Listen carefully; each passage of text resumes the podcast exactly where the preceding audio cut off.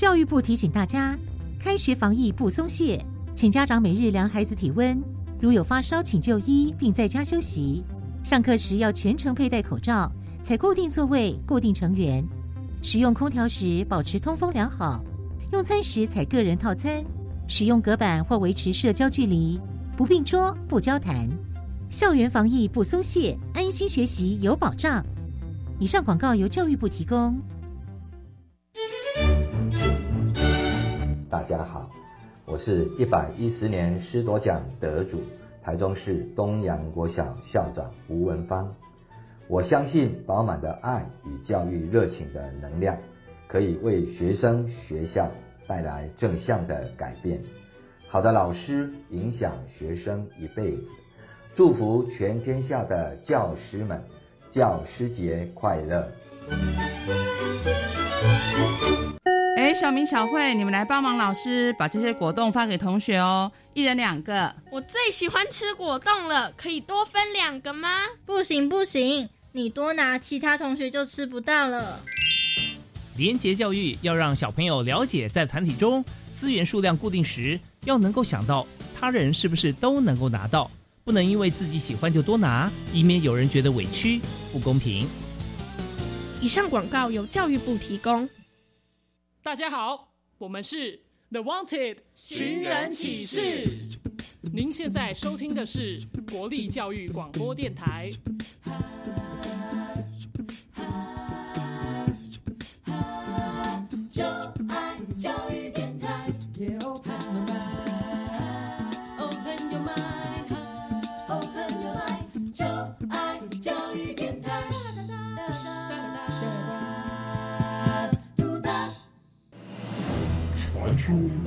在科技帝国里有三颗重要的宝石，只要你能找出这些不同的宝石，就能成为帝国的盟主。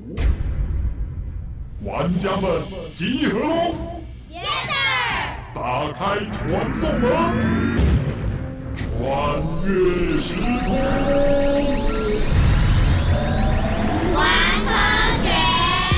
所有喜爱冒险、追根究底、勇于发现问题的玩家们，来到科学游戏空间，一起玩科学。我是燕如姐姐，欢迎我们的一级玩家宇宽。大家好，我是穿越时空玩科学的一级玩家宇宽。燕如姐姐，你有没有看过一部电影，叫做《AI 人工智慧》？你说的是史蒂芬史蒂伯的一部有关于懂得爱的机器人那部电影吗？对呀，那部电影好感人哦。我想，如果机器人能懂得爱，那他是不是有一天会懂得恨呢？哇，你这真的是很棒的联想呢！虽然现在人工智慧还没有发展到像电影那样的科技哦，但是所谓的道德问题确实也是备受关注的。所以，我们今天科学游戏室的第十一关要解密的就是人工智慧的发展。提醒玩家们在过程当中要注意身边可能出现的宝石。当你搜集到所有的宝石，就能够解开今天关卡的秘密喽！赶快来看看玩家们有什么样的发现呢？有人说未来是 AI 人工智慧的天下。什么是 AI 人工智慧？人工智慧就是用人工产生的智慧吗？有人说人工智慧未来会越来越聪明，因为他们有深度学习以及自我学习的能力。到底电脑要如何能深度自我学习呢？我的手机有一款辨识植物的 App，只要拍照就能知道这是什么植物。为什么这个 App 这么厉害？不管是什么花花草草都难不了它。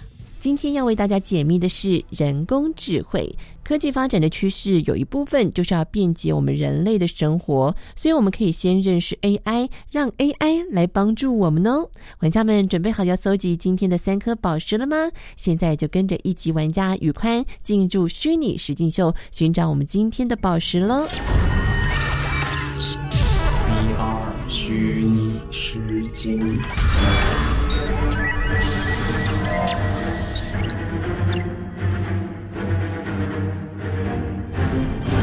掉落在星际间的宇宙魔方，拥有开启平行宇宙的能量，更可以被创造成毁灭性的武器。几千年来，他在一群肩负正义使命的英雄联盟捍卫下沉睡着。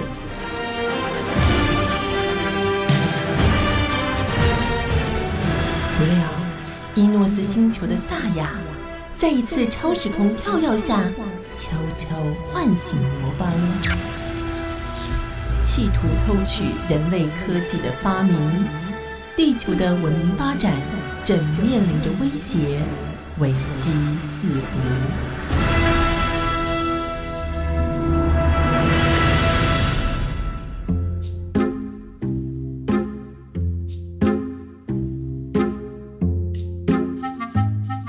Siri，你觉得我应该要穿什么样的衣服去看电影呢？Hi Siri，有什么人会需要问你去看电影该穿什么衣服呢？Hi Siri，有什么人这么无聊要管我这么多事？Hi Siri，你们通通给我好好上班。是局长。上班不上班，还在跟什么 Siri 聊天？胡搞瞎搞，局长，你不知道，这 Siri 很有趣哎，你可以问他各式各样的问题哦，有时候他会给你很意外的答案呢，很好玩哦。人工智慧秘书是要帮助我们生活的小事情，比如说用语音控制打电话、查资料，哪像你和 Siri 闲聊天？这就对了，难道 Siri 还会帮你监视萨雅吗？对哎。那我来问问，Hi Siri，你知道萨雅现在在哪里做什么吗？哎，宇宙魔方有动静了，不要管 Siri 啦。呃，Siri 还没回答我哎。大家准备，传送门集合，准备出发了。是。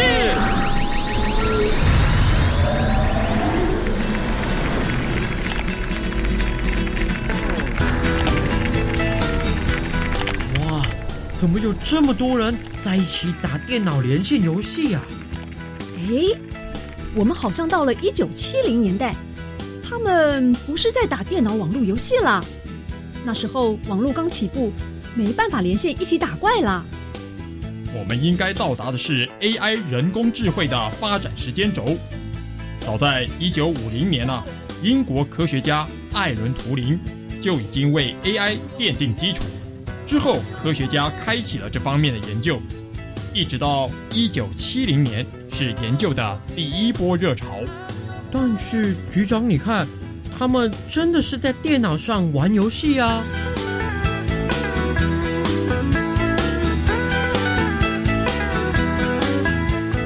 ！Michael，哎，你看看，昨天我们建立的途径，让这个迷宫感觉更有层次感。但是不知道小精灵可不可以过关呢？嗯，原本的设计我觉得太简单，小精灵要走出迷宫不需要太多技巧。我希望可以创造更聪明的小精灵。Steve，你觉得呢？那我们可以设定一个新的角色，让他闯关看看。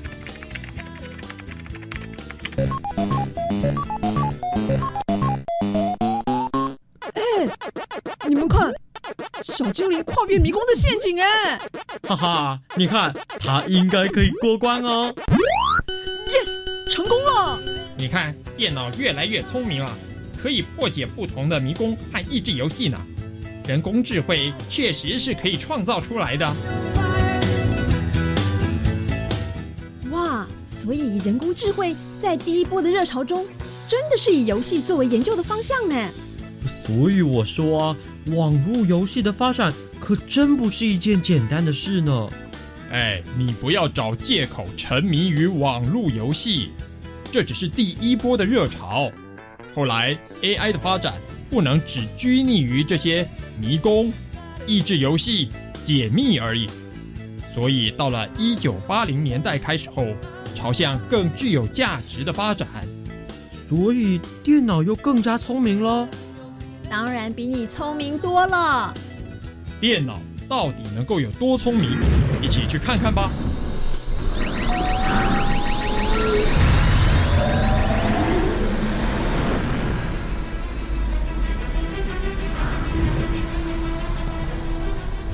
哎，局长，我们要来看围棋比赛吗？是啊，不过这场比赛可以说是世纪对战。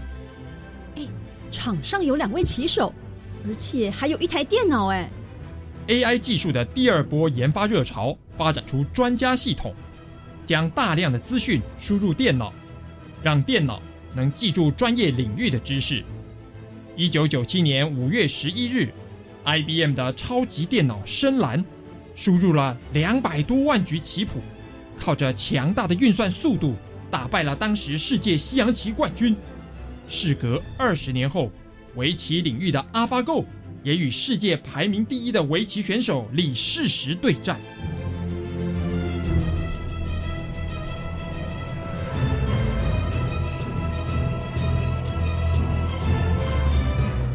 这场机器与人类的大战，AlphaGo 对决世界棋王李世石。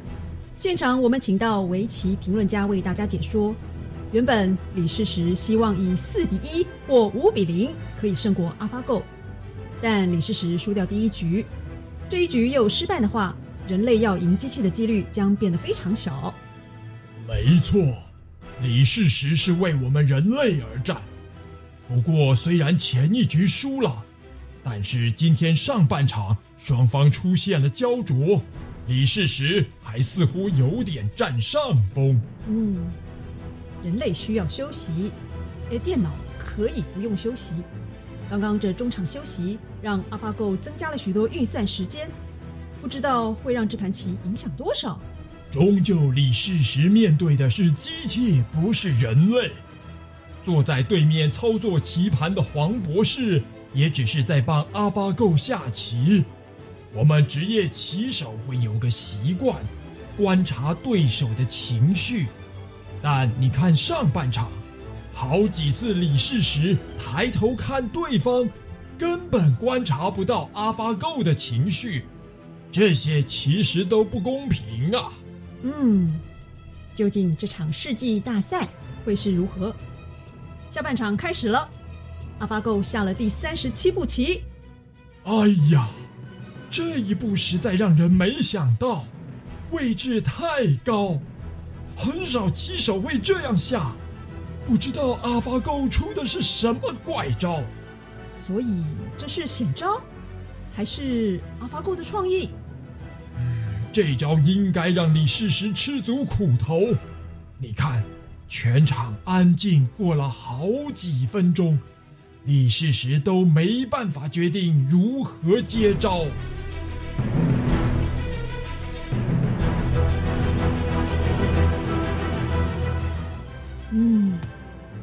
过了十二分钟，李世石终于下了第三十八步棋。嗯，这是很保守的一步。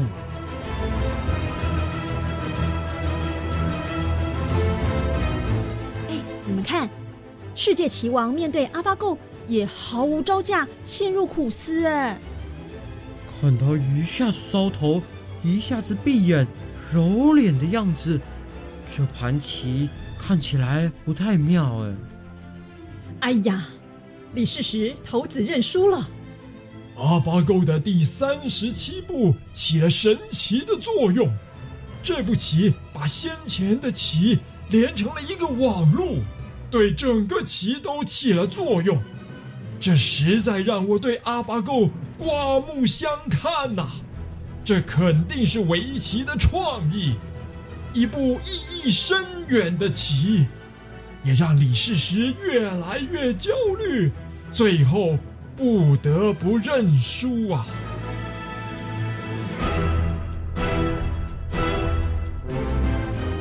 阿发狗好厉害哦，果然让世界棋王兵败如山倒哎！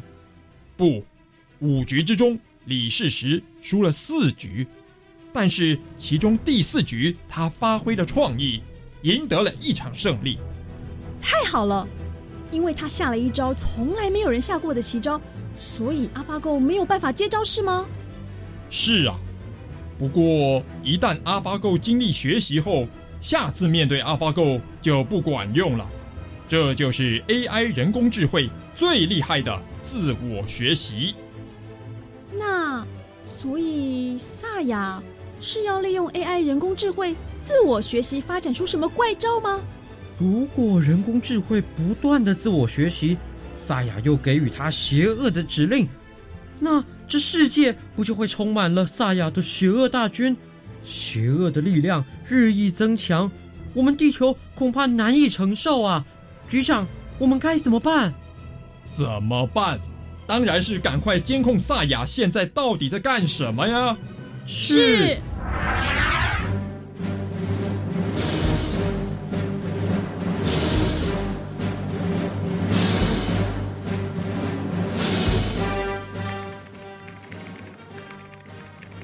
萨亚，萨亚在埋头打电脑哎，果然是在训练 AI 人工智慧电脑。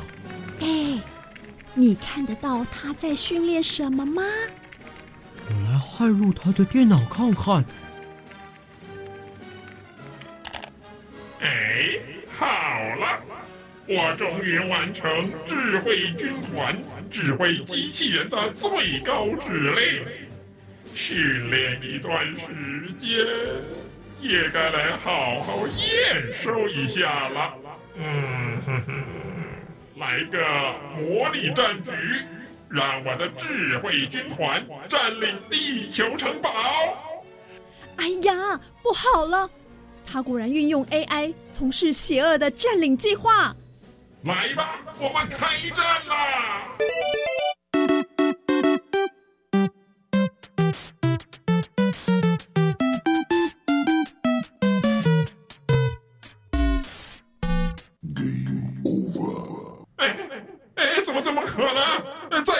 再一局，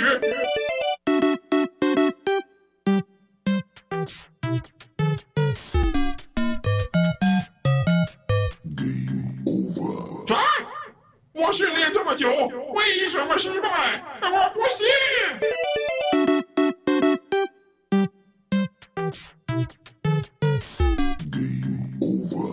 哎，你把他的电脑怎么啦？没有啊，是萨亚用自己的智慧训练 AI，呃，所以。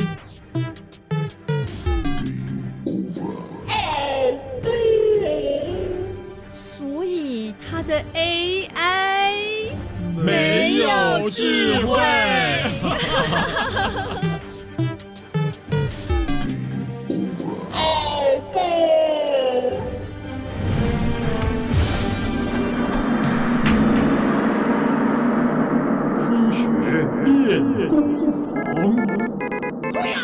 ，AI 时代来临。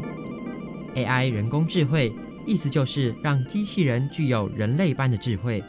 AI 虽然是现代快速的高科技，但其实 AI 的研究已经有一段漫长的历史。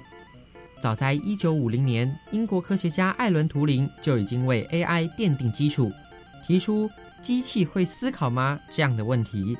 几年后，在达特茅斯会议中，科学家第一次提到“人工智慧”这个名词。之后的几十年里，AI 的发展起起伏伏，总共经历过三次的热潮。在1990年代开始，网际网络逐渐普及，也带动 AI 研究的发展。在2010年开始运用网络的资料，让 AI 以机器学习技术自行学习知识。后来又发展出深度学习，让 AI 能辨识影像和声音。让 AI 研究与发展的第三波热潮一直延烧至今。究竟 AI 人工智慧是如何训练机器，并且让机器自我学习呢？赶快打开下一个传送门，马上进行玩家大解密。玩家大解密。科学会不会有请关主来解密？欢迎我们今天的关主是维宁老师，老师好，主持人好，各位小朋友大家好。是玩家们呢，今天首先要解密的第一颗宝石是什么是 AI 人工智慧呀？嗯，AI 就是 Artificial Intelligence 的缩写，中文就翻译成人工智慧。那这个意思呢，就是说让人造的机器具有像人类一般的智慧。机器怎么学习呀？机器学习就是教电脑学东西。嗯，那其实就跟我们人类的小时候的时候很像。是，譬如说有个小朋友，他从来都没有看过猫，也没看过狗。嗯哼，那爸爸妈妈就会告诉他说：“这只是虎斑猫，那只是波斯猫。”嗯，那这只小小只的吉娃娃是一种狗。嗯哼，那如果小朋友他认错了，那爸爸妈妈就会告诉他说那是狗，不是猫哦。嗯小朋友的脑袋就会去调整。那电脑呢，其实也是用类似的方法来学习。嗯哼，简单来说就是把很多的资料输入电脑，那这些资料呢可以是照片，也可以是影片，那也可以是声音，让电脑自己去找出这些资料的特征。那找出来之后呢，他们就学会分类。所以机器学习其实就是一个学会分类的过程。哦，那机器学习也有很多不同的方法，是其中有一种方法跟我们大脑的运作方式很类似，是就是用一层一层的分析。那像是第一层呢，可能会先找出一些猫的细部的特征，是像是猫有那个圆圆的眼睛啊，哎，对。那到了第二层分析的时候，那会再把这些眼睛加上耳朵结合成一个区块。嗯、那再到了第三层的分析之后，再把这些区块结合成更大的区块。那我们增加越多层的分析之后，这个判断也会变得越精准。嗯，就好像是增加判断的深度一样。哦，所以这种机器学习的方法也就叫做深度学习。那人脸辨识就是。一种 AI 就是人工智慧的技术，是。那我们刚刚说的深度学习，嗯，就是可以让 AI 啊非常擅长来辨识这些特征。Uh huh、那 AI 就会从我们每每个人的脸上的细微差异，嗯，也就是我们每个人的长相不一样的特征，那这些特征呢，其实都可以变成让 AI 自己分析出来的数据。然后，因为电脑的呃计算是非常精准的，是。那即使是长得两个长得很像的双胞胎，人工智慧也可以辨别出来。嗯，那手机里面还有一些影像辨识的 App，那就是哎 APP，也就是运用深度学习，嗯，像是辨识植物的 App，先把各式各样植物的照片输进电脑里面，那我们可以把它想象成就是说。人工智慧好像长了眼睛一样，是。那他看过了很多很多很多的植物照片之后，嗯，他就学会怎么辨识出各种种类的植物。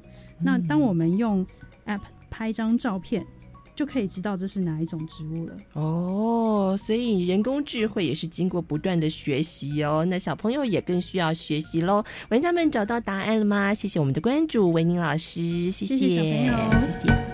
经过关主的解说，我们了解了人工智慧集合了人类的智慧，在我们的生活中协助我们更加便利。那会不会有一天 AI 机器人就像我们刚才说的电影一样取代人类呢？嗯，人类的想法和特质并不是都有规则，都能够加以运算的。像是勇气、爱，或是坚持和创意，这些到目前为止都不是人工智慧轻易可以学习得来的。所以呢，先不用这么担心。好，那你还记不记得我们刚开始提到的第一位提出机器可以思考的科学家艾伦·图灵吗？他就是我们今天隐藏版的宝石吗？没错，艾伦·图灵有着特殊的人格特质，而且你绝对没有想到，这一位数学科学家也能够因为他的坚持和专业的研究，拯救了一千四百万的人民。他的解密人生，艾伦·图灵。塞恩斯名人堂，人工智慧的先驱，艾伦·图灵的解密人生。艾伦·图灵一九一二年出生于英国伦敦。一九二六年，艾伦·图灵十四岁的时候，考进了一所寄宿学校。开学的第一天，刚好遇上了大罢工。图灵决定要赶上第一天的课，于是他独自骑脚踏车，跨越了六十英里路，到学校参加开学。艾伦·图灵对于研究与学习都有着高度的坚持。图灵十六岁的时候就能读懂爱因斯坦的相对论，而且他还看出了爱因斯坦心里的想法。虽然爱因斯坦在他的书中并没有明白指出，但是我相信他对牛顿运动定律一定存有质疑。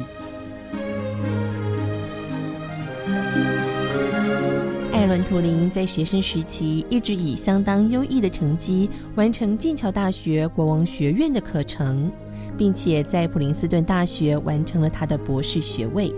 这时期的他已经发表了电脑史上相当重要的图灵机。当图灵的理论研究工作正要进一步的时候，战争却爆发了。德国军方研究出无法破解的通讯加密装置恩尼格玛，将所有的机密转换成乱码发送出去。这些机密藏有不少他们的战争策略，包括何时会攻击哪个地方等等的讯息。德国的军机又再一次成功跨越我方上空，展开突击攻击，造成许多民宅毁损。破坏和伤亡目前正在统计中，这是近期德军的多项侵略行为中最大的攻击行动。把收音机关了吧，德军每天轰炸，我们无法在十二点以前解密，隔天又将迎来一阵轰炸，再拖下去将会有更多人死于德军的侵略。我们整天都在计算这些数字、密码，试图找出乱码的规律。但是现在还是毫无头绪。不是找来了数学天才，那个身份不明的教授，整天关在他那一个大礼堂，研究一台超大的机器，这到底在干什么？你没听说？数学天才说，恩尼格玛是加密的机器，所以应该用机器来破解机器。机器来破解机器？难道机器会听他的话？这是什么怪理论？因为过去没有电脑，英国军方即使每天都能够拦截到德军的无线电报，但是却因为恩尼格玛机器过于强大，太难破解而束手无策。为了破解它，打赢这场战争，英国军方请来无数个解密码高手、数学家，也都没有办法在每天的十二点之前破解它。在艾伦·图灵加入团队之后，他提出了。应该用机器来破解机器，在当时，这个异于常人的概念让他吃了不少苦头。不过，他最后终于以锲而不舍的坚毅精神破解了恩尼格玛，但英国军方却以机密为由，隐瞒了图灵小组的存在和成就，将这些情报据为己有。然而，一位杰出的数学家让战争缩短了两年，拯救了一千四百万人免于受战争之苦，却是不争的事实。